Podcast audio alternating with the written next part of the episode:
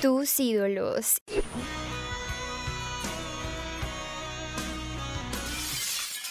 Y lo mejor del rock en un solo lugar.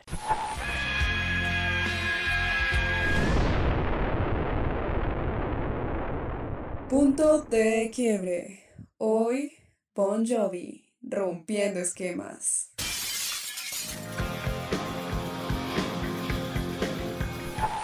Hola nuestros oyentes más rockeros. He aquí otra emisión con Lorena Valderrama y Manuela Monge para darles la bienvenida al séptimo capítulo de Spotlight del Rock.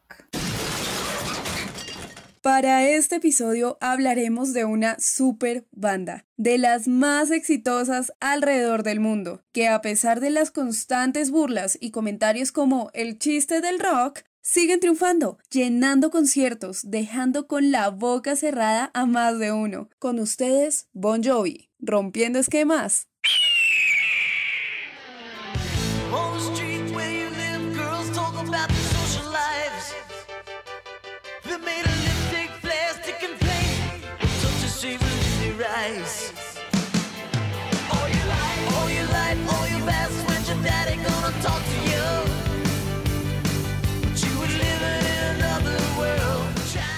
Runaway de su álbum debut Bon Jovi, lanzado en 1984. El álbum se posicionó en el puesto número 43 de la lista norteamericana Billboard Hot 200. También le fue otorgado el puesto número 11 en la lista de los mejores álbumes de rock de 1984 por la lista Kerrang y obtuvo un disco platino por su gran cantidad de ventas. Y les cuento que este disco fue producido por Tony Bon Jovi, el primo del vocalista de la banda, John Bon Jovi. Lo que pasó es que John se había mudado a Nueva York para seguir con su sueño de la música y comenzó a trabajar en los estudios de Tony, Power Station. Allí conoció a maravillosos artistas como Steven Tyler y pudo ver en acción a David Bowie, Queen y The Rolling Stones. Lo máximo Imagínate lo que significó para John ver a todas esas leyendas y soñar con algún día convertirse en una. De hecho,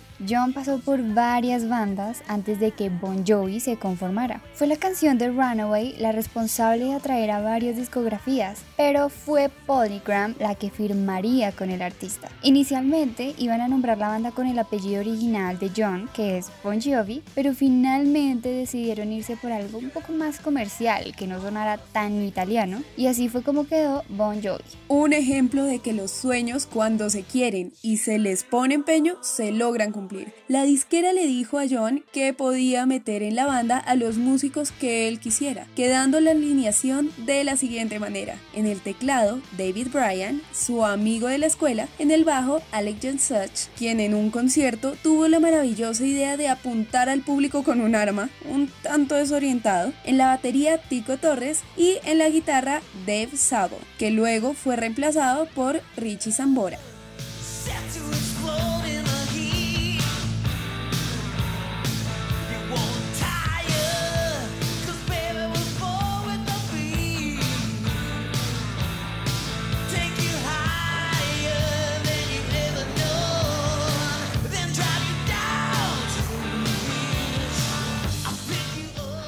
And Out of Love, de su segundo álbum 7800 Degrees Fahrenheit, lanzado en 1985. Se dice que este es el disco de la banda que se va más hacia el heavy metal, notándose las influencias que tomaron de Kiss, ya que hicieron giras juntos y pues cómo no sentirse inspirados por una banda de ese voltaje. Tienes razón, Manu. Y como dato curioso, el nombre del álbum tiene como referencia la temperatura en la que una piedra se convierte en estado líquido. Aunque no tuvo el éxito que esperaba, porque aún así dos de las canciones de 7800 Degrees Fahrenheit alcanzaron alcanzaron a estar en el Billboard Hot 100. Estas no alcanzaron a pasar el puesto 40, siendo una de estas canciones In and Out of Love. Es que el mismísimo John dice que para nada le gusta este desatino, aunque no le fue tan mal que digamos, o sea, es que al menos entró en las listas. Es culpa de la discografía porque les dieron tan solo 6 semanas para completar el álbum. Totalmente de acuerdo acuerdo contigo, Manu. Un desatino sería si ni siquiera hubiese entrado una canción a las listas, pero no solo fue una, sino dos. Además que hasta ahora era su segundo álbum. Apenas estaban entendiendo cómo funcionaba la industria y cómo trabajar en conjunto como banda, porque cada quien debe tener sus propios gustos y poner a todos de acuerdo no es tan fácil como parece. El caso es que este jalón de orejas que se dieron les sirvió para darla toda en el siguiente álbum, que no es por dar spoilers, pero fue todo un hit.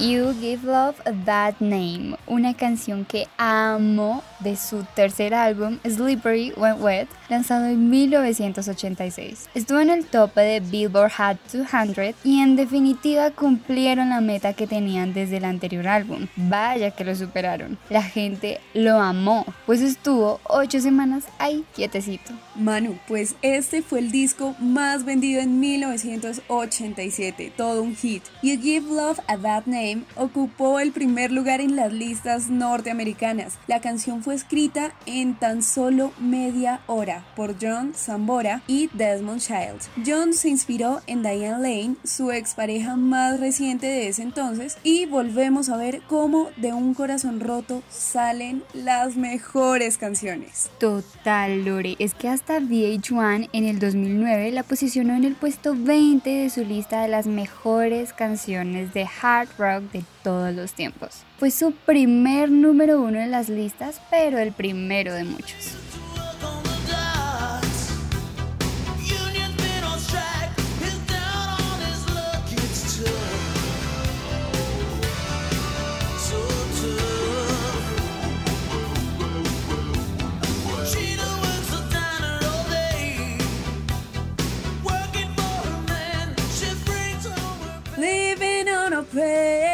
El hard rock y glam metal del mismo álbum Slippery When Wet, la canción que superó a You Give Love a Bad Name, quedando en la cima de las listas y de las canciones más escuchadas de los 80s. Tal fue su éxito que es considerada su canción insignia, aunque probablemente no haya necesidad de decirlo porque ¿quién no conoce este temazo? Afirmativo, Lore. Es inolvidable ese efecto del inicio con el Talk Box y pues yo creo que todo el mundo alguna vez en su vida ha cantado el coro con cierta dificultad, porque pues seamos sinceros, es bien complicado de cantar y mucho más lo debe ser al vivo. En la gira de Slippery When Wet, todos estaban tan cansados por tanto trajín, ya que como fue un exitazo y ganaron hasta disco diamante, pues se la pasaron viajando por el mundo y dando conciertos durante un año. Pues obviamente a John le costaba un poco llegar a esas notas, así que algunas veces tuvo que acudir al peor enemigo de un cantante. O bueno, de un buen cantante, el playback. Me imagino, pobre garganta. Es más, creo que hasta tuvieron que cambiarle la tonalidad porque actualmente John no alcanza a llegar a semejantes notas. Pero bueno,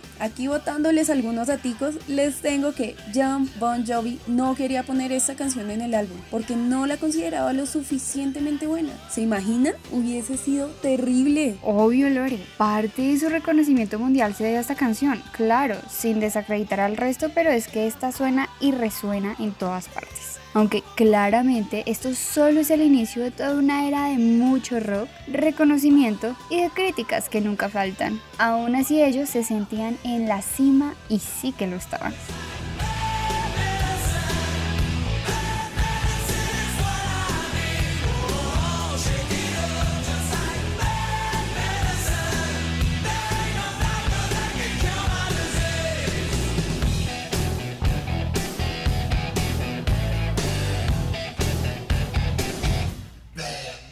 Bad Medicine. De su cuarto álbum New Jersey, lanzado en 1988. El álbum tiene 7 platinos, así que ya se podrán imaginar el éxito que tuvo, alcanzando el número 1 en las listas de Billboard Hot 200 y manteniéndose ahí durante 4 semanas. Y es el álbum de hard rock heavy metal que ha tenido más canciones en el top 10 de Billboard Hot 100, con un total de 5 temas. Ellos iban pero pisando fuerte. Bad Medicine estuvo en la cima de Billboard Hot 100 y pasó lo mismo que con Living on a Prayer. La banda no se decidía si poner a Bad Medicine o no en el álbum y fue un amigo el que les aconsejó que sí o sí tenía que estar. Así que tomaron la decisión de convertirla en el sencillo promocional. Otra decisión acertada y de chiripa. Como dato curioso, para la creación del video de la banda se hizo un concurso en el que sus fans participaban como camarógrafos en sus conciertos para así seleccionar las mejores tomas y los que ganaron podrían conocer a Bon Jovi y pasar un tiempo con ellos. Pero la verdad fue un tanto desastroso porque imagínate tú ir a un concierto y que enfrente tuyo esté alguien con tremenda cámara porque es que se llevaban todo un equipaje completo para conseguir unas tomas únicas. Uy, no, o sea, si así con una persona enfrente uno se incomoda, ahí no vería, pero es nada. El caso es que es una muy buena canción y de cierta forma lo del video fue un lindo detalle para que los fans se sintieran incluidos, porque así como siempre decimos, ellos son parte fundamental para cualquier banda y artista.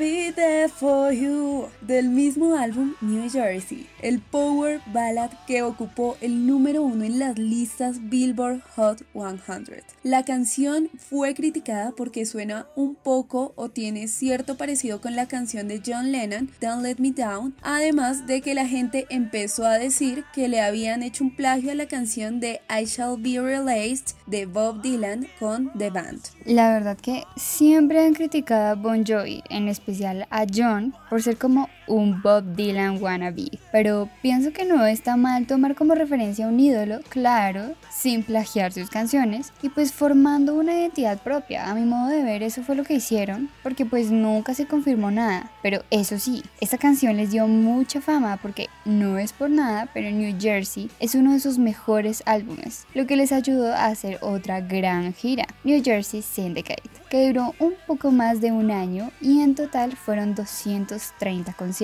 Tremendo voltaje de gira. Y bueno, es que todos aprovecharon para hacer de las suyas. En medio de la gira, en el año 1989, John se casó en secreto con Dorothea Hurley en Las Vegas. Y no, señores, no ocurrió eso de que lo que pasa en Las Vegas se queda en Las Vegas, porque hasta el día de hoy siguen felizmente casados. Para tristeza de algunos, tremendo churro. Por otro lado, Zambora andaba de tortolito con nada más ni nada menos que Cher.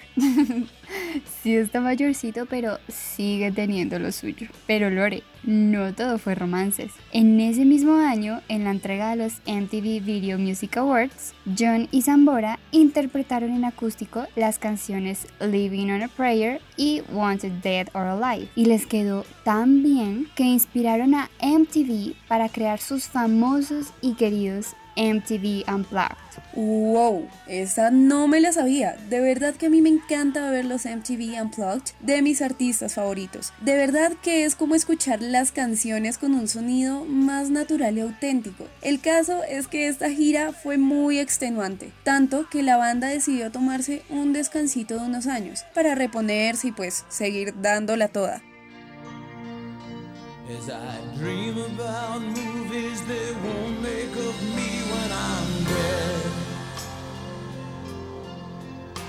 With an ironclad fist, I wake up and French kiss the morning.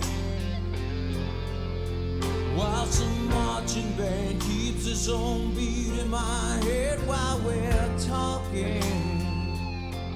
Bed of Roses de su quinto álbum lanzado en 1993. Luego de que la banda se tomó unos años en los que se levantaron rumores de que se habían separado, tanto John como Sambora iniciaron sus carreras como solistas. Fue en 1992 que se volvieron a juntar, pero se dieron cuenta que el panorama había cambiado un poco, ya que el hard rock no sonaba igual que antes y estaba siendo reemplazado por el rock alternativo. Total, tuvieron que ponerse las pilas y cambiar ciertas cosas, pero en este álbum siguieron dándole con el hard rock, pero ya más desarrollado, fruto de la experiencia que tenían. El álbum tuvo un poco de blues y rock clásico, pero eso sí, en su aspecto físico dejaron de lado esa moda glam para acoplarse más a la moda de los noventas. Se veían y sonaban mucho más maduros. Eso sí, las críticas no faltaron, pero aún así estas no lograron opacar lo que en verdad importa, la música. Pues Keep the Faith ocupó el quinto lugar en la lista de Billboard Hot 200, además de haber vendido más de 12 millones de copias alrededor del mundo y ser número uno en las listas de países como Australia, Finlandia y en el Reino Unido. Y de verdad que fueron muy criticados por el parecido que le hallaban con Bruce Springsteen. Bed of Roses, además de ser una de mis canciones favoritas, ocupó el décimo lugar en Billboard Hot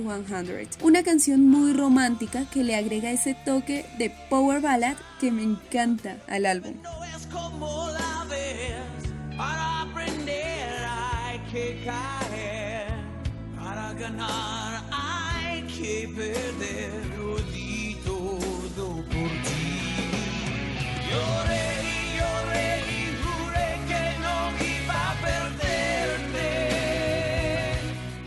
Como yo, Nadie te ha amado o This Ain't a Love Song de su sexto álbum These Days, lanzado en 1995. This Ain't a Love Song, otra power ballad que alcanzó el número 6 en las listas del Reino Unido. Pero siendo sincera, Lore, prefiero mil veces la versión en español. Es que no sé, para mí suenan un tanto diferentes, ¿no crees? Totalmente de acuerdo. Es que hasta John Bon Jovi dijo que a pesar de tener la misma melodía, las letras son diferentes. Sí, tratan de amor, pero en This Ain't a Love Song es más que todo sobre un amor perdido que no se recupera jamás. Y como yo nadie te amado, pues ya sabemos, ¿no? Que nadie amará más a esa mujer como lo hizo él. Pero pues sí, las dos son de despecho.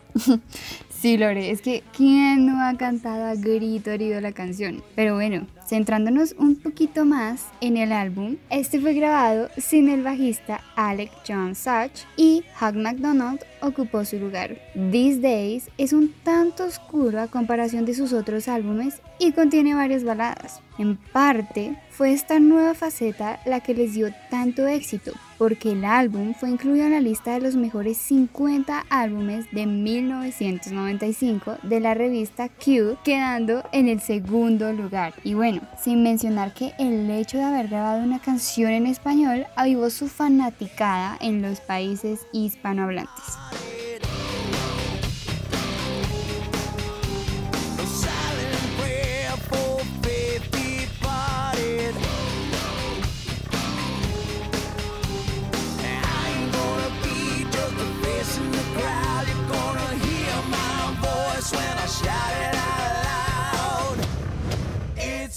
It's My Life del álbum Crush, lanzado en el 2000. Crush fue fruto de un periodo sabático largo que se tomó la banda luego de la gira de su anterior álbum, porque pues ellos ya tenían familias e hijos con quienes pasar tiempo de calidad. Y también los años pues no vienen solos y ya se sentían un tanto cansados. Sí, Lore, pero volvieron recargados. Con la llegada de un nuevo milenio, es normal que las cosas cambien, así que llegaron renovados y haciendo canciones de rock y pop rock, porque como ya sabemos, el pop estaba, mejor dicho, en furor. Es que este álbum obtuvo 25 discos de platino y ocupó el puesto número 9 en las listas de Billboard y fue nominado además al Grammy como mejor álbum de rock y mejor interpretación de rock de grupo o dúo por el temazo de It's My Life. Bueno, y es que esta canción para muchos es un símbolo de la persistencia de la banda, de que a pesar de todas las críticas y el duro trajín de las giras, pudieron sobrepasar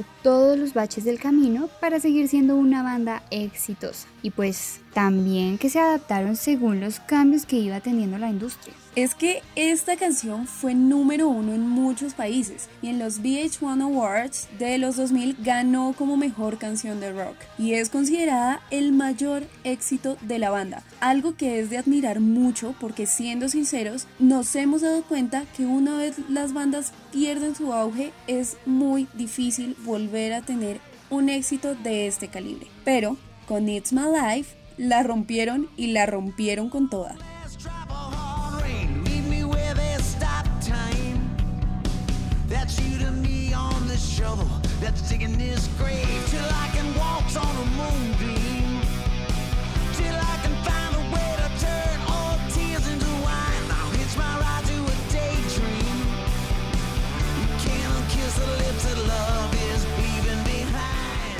Living with the Ghost de su décimo cuarto álbum This House Is Not For Sale, lanzado en el 2016, ya con un sonido no tan hard rock, sino más bien pop rock. Para ese entonces, Richie Zambora ya había dejado la banda diciendo, no creo que vuelva.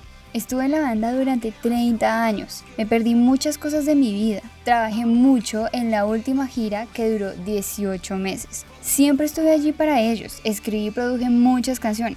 ¿Y cuántas partes de mi guitarra finalmente salieron en los discos? ¿Cuántos solos escuchas? En 30 años solo conseguí hacer 3 álbumes en solitario. No he tenido vida familiar. Zambora se quejaba de que se había perdido a sí mismo en el camino, y claro que eso puede pasar, así que fue la mejor decisión que pudo tomar. Porque, ¿cómo seguir haciendo algo que ya no te hace feliz? Zambora fue reemplazado por Phil X. Y, como dato curioso, el nombre del álbum hace referencia a que ya no tienen que demostrarle nada a nadie, que ellos son quienes son. Y si a la gente le gusta, bien. Y si no, también. Es que a pesar de que no han vuelto a tener álbumes tan exitosos como los anteriores, es un hecho que son unos duros, unas leyendas, y a pesar de la habladuría de la gente, de eso de que son el chiste del rock, no, eso no les llega ni a los talones, porque es una banda que ha marcado a muchas generaciones y nos ha acompañado en momentos de despecho, de felicidad y hasta de superación. Nos ha dejado la enseñanza de nunca bajar la cabeza, que está bien tomarse un descanso, respirar, pero nunca desistir. Bueno, mis amantes del rock, eso fue Bon Jovi, rompiendo esquemas, el séptimo capítulo de la temporada de Spotlight del Rock.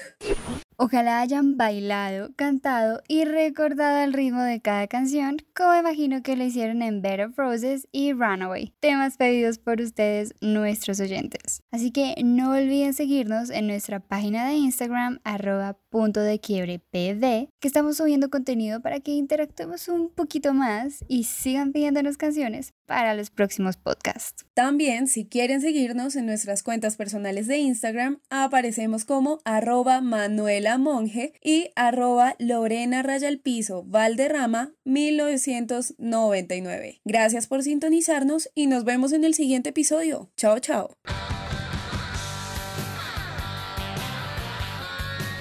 Tus ídolos.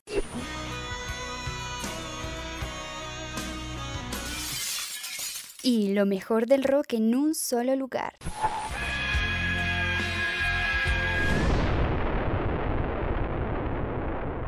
Punto de quiebre. Hoy, Bon Jovi, rompiendo esquemas.